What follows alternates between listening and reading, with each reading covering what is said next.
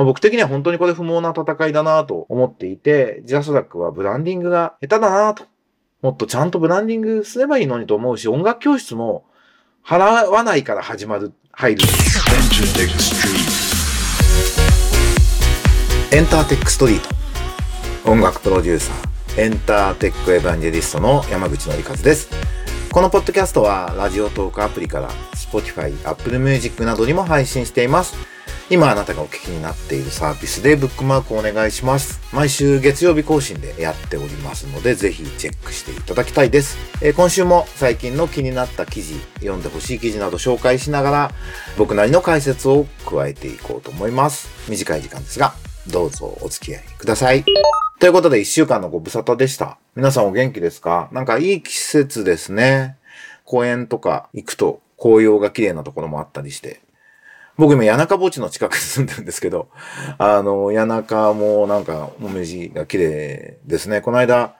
青山霊園たまたま通ったらやっぱすごく紅葉が来てるなって思いました。ということで、食の秋でもありますので元気よくやっていこうと思います。これは読売新聞の記事ですが、価値わからない。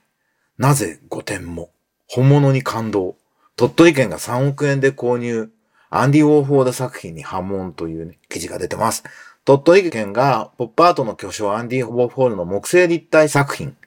ブリドの箱5点を計3億円で購入したことが波紋を広げていると。2025年にオープンする県立美術館の集客の目玉として期待を寄せる一方、疑問の声も相次ぎ、県は急遽住民説明会を開催する事態になったと。これね、ちゃんと説明、鳥取県ができるといいなというふうに思います。なんか、アートの社会的意義みたいなことをちゃんと語っていくってことを必要だなと。僕ちょっと前までは、まあ分かる人が分かればいいのよ、アートってまあ、パトロンと金持ちもいるものだしって思ってたんですけど、やっぱりこうコロナが広がった時に、音楽が全部10波人からげにクラシックもポピュラー、いわゆる J-POP も全部不要不急ですって扱いされたじゃないですか。まあなくてもいいもんだよねっていう意味なんですよね。で、もう本当にそれはとても不愉快だし悲しいし最悪のことだなというふうに思っていて、なんかこういうことちゃんと語っていくことも怠ってきたなっていう逆に反省もね、しているんですよ。で、人間にとって何が大切かってね、いろんなことが大切だと思うんですけど、自分の人生の価値は何なんだろうとかね、そういうことを考えるって、すごい大事なことなわけじゃないですか。そこで悩んで死んじゃう人もいるわけで。経済的なこととかね、健康とか同じぐらい脳みそが健全であることとか、心が豊かであることってすごい大事なわけですよね。で、アートってまあそのためのあのインプットとしてすごく重要な役割を持っていると。まあヨーロッパなんかがやっぱね、その辺はすごくちゃんとコンセンサスが取れていて、日本はすごくバランスが悪い時があるなというふうに思うので、えー、僕自身はアンディ・ウォーホールは好きなので、これもう鳥取県ちょっと行きたいと思っちゃいました。で、あのね、森美術館の2014年の展覧会すごいキュレーションが素晴らしくて、美術館出た時に泣きそうになるってなかなかないんですけど、すごい感動したんですよね。で、僕その海外に行くと必ずやることがあって、その街の美術館に行くことなんですよ。で、大体ヨーロッパとかだと、丘の上の昔お城がありましたっていうところがね、美術館になっていて、その街の歴史とか文化とか、まあ時には産業とかもわかるようになっていて、要するにその街のアイデンティティがそこで語られているので、せっかく訪れたね、街でそのことを知るって、もう美術館に行ったからその街のこと好きになったっていう経験って何度もしてます。もう、両手じゃ取らないぐらいの回数あります。まあ夜ライブハウスに行ったりとかね、昔は CD ショップに行ったりとかもしましたけど、美術館に行くのが一番好きですね。特に、まあ絵画もいいんですけど、オブジェ系とかはやっぱ生で見て、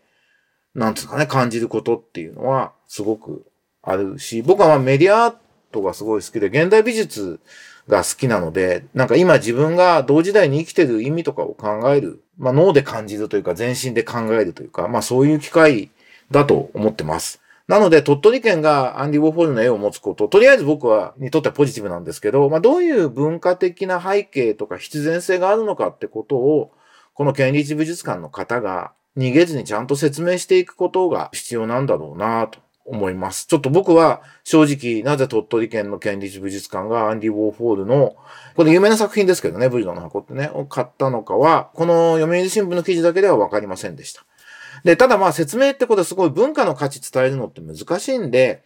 一つはやっぱりコンテンツの経済価値みたいなことを言っていくっていうのも、あの、まあ、ある種方法論、テクニックもも含めていいんじゃないかなと思うわけですよ。だから鳥取県の、まあ、町としてのね、県の経済価値みたいなことを上げていく意味で、僕実際見たくなっているんで、なんか広島まで行く用事があったらわざわざ鳥取まで行くかもしれないわけですよね。で、すでにメディアにもこれだけ取り上げられたんで、もう、県の広報効果で3億円の価値はありますよ、みたいなね。そういう理論武装も 本質的じゃないんですけど、でもやった方がいいと思うんですよね。あと、これ、県立美術館で買ったものって転売できるのかですかね僕ちょっと法律のこととかよくわかんないんですけど、まあなんかあったら、売れて、多分値段上がりますよ、みたいな。そういう説明も、こう、アートわからないとか、ましてアンディ・ウォーホールとか、なんかゲイでしょみたいな。変な人でしょみたいなことを言う日本の田舎の人たちには、そういう説明をね、していくっていうのも、時にはテクニックとしてやればいいんじゃないかなと思います。で、あの、四国の、あそこは香川県か、に、直島のベネッセミュージアムっていうね、直島手島犬島っていうところを中心に、ベネッサミュージアムっていう素晴らしいお手本があるわけですよ。アートを本質的に掘り下げて、しかも町おこし村おこしにしていると。で、瀬戸内芸術祭っていうのも3年に1回かな行って、もう他の島まで、周りの地域にまで波及効果が出ているっていうね。だから直島ね、もちろんこういう鳥取県立美術館やられてる方はご存知だと思うんで、直島に負けないように、なんか利用してやっていくみたいなことがいいんじゃないかな、と。アンディホールが鳥取県にあるってね、まあちょっと馬鹿にしようと思えば簡単にできちゃうことではあるんですけど、そう、ハスに構えるのではなくて、なんか頑張ってほしいなと。僕もそのうち2025年なのか、えっ、ー、と、見に行きますって、エールを送りたいと思いました。次のニュースです。ビルボードジャパンチャート、ルックアップツイッター指標の集計廃止を発表というミュージックマンネットのニュースです。ビルボードジャパンチャートってね、今もうヒット曲のチャートはオリコンからビルボードに移ったっていう認識は皆さんお持ちかなと思うんですが、こうビルボードはいろんなあの指標を総合して組み合わせてヒット曲っていうのを測ってたんですね。で、そのうちの2つ、ルックアップっていうのは、あの CD をパソコンに入れて取り込むっていうのをやってたじゃないですか。今でもやってる人いるのかな。で、その時に CDDB って言うんですけど、データを、その曲名だとか、アーティスト名とかのデータを自動で取りに行くっていう機能があったんですね。で、その問い合わせのデータっていうのを指標にすると。これ何がわかるかっていうと、えー、日本に貸しレコード、ね、レンタル CD がまだ当時は、今だいぶ下火だと思うんですけど、レンタル CD のでの人気度がわかる方法が他になかったんで、レンタル CD を測りたいというのと、ちょうどね、これ7、8年前にやってたんで AKB 商法で複数枚購入がちょっと激しいという問題があって、オリコンだと複数枚購入もやっぱり反映されてしまうんだけども、このルックアップはそこを是正するのにも使えると。いうことで、まあ、どういうふうに使っていたかは企業秘密なんですけれども、そういう指標であったと。で、これをね、もうデータ提供元の事情により継続してできなくなるっていうことが理由になってるんですけど、まあもうちょっとルックアップの役割は、えー、終えてたのかなというふうに思います。それからツイッター指標は、ラジオ以外でのメディア露出効果を測ることを目的として集計を開始したが、他指標で十分に効果が測れるようになったっていうのも、まあそうだろうなと。ツイッターってそういう役割を、まあ、果たしていたけれど、今となっては、他のいろんなね、TikTok もあるし、YouTube もあるしっていうことで、Twitter の役割っていうのを楽曲のヒットに関しては、え外してもいいのかなってのは、これはすごく適切な判断だなというふうに思います。え実は、ビルボードチャートっていうのをずっと作ってきたのは磯崎さんという方なんですけれども、磯崎さんと一緒に、僕もずっとビルボードチャートを応援できることは協力してきたんで、で、エンタメデータアナリストっていうね、その磯崎さんのノウハウで、データアナリスト音楽にを中心としたエンタメのデータアナリストっていうセミナーをこの間やってみたんですよ。非常に面白かったんで、第2回やりましょうということに実はなってます。えー、11月中には発表して、年明けから今回5回セット、5日間、5週かな？間1週、発表会の前に1週明けてみたいなスケジュール組んでましたけど、えー、やるのでぜひ楽しみにしててください。僕はまあ一応オーガナイザー主催者、スタジオエントでが一応主催って形になってるんで、司会やったりみたいな形で関わっていこうと思います。次のニュース。これ読売新聞かな？生徒の演奏、著作権料不要、音楽教室、教師は徴収対象と。もう音楽教室とね、あの、ジャスダックの不毛な争いがやっと最高裁で結論出たと。で、生徒分の演奏は著作権料無料で、教師の分だけ徴収するっていうね、よくわかんない結論で、これま、条文解釈的にどうなのかっていうのはちょっと法律の専門家に聞いてみたいなと思うんですが、まあ、僕的には本当にこれ不毛な戦いだなと思っていて、ジャスダックはブランディングが下手だなと。もっとちゃんとブランディングすればいいのにと思うし、音楽教室も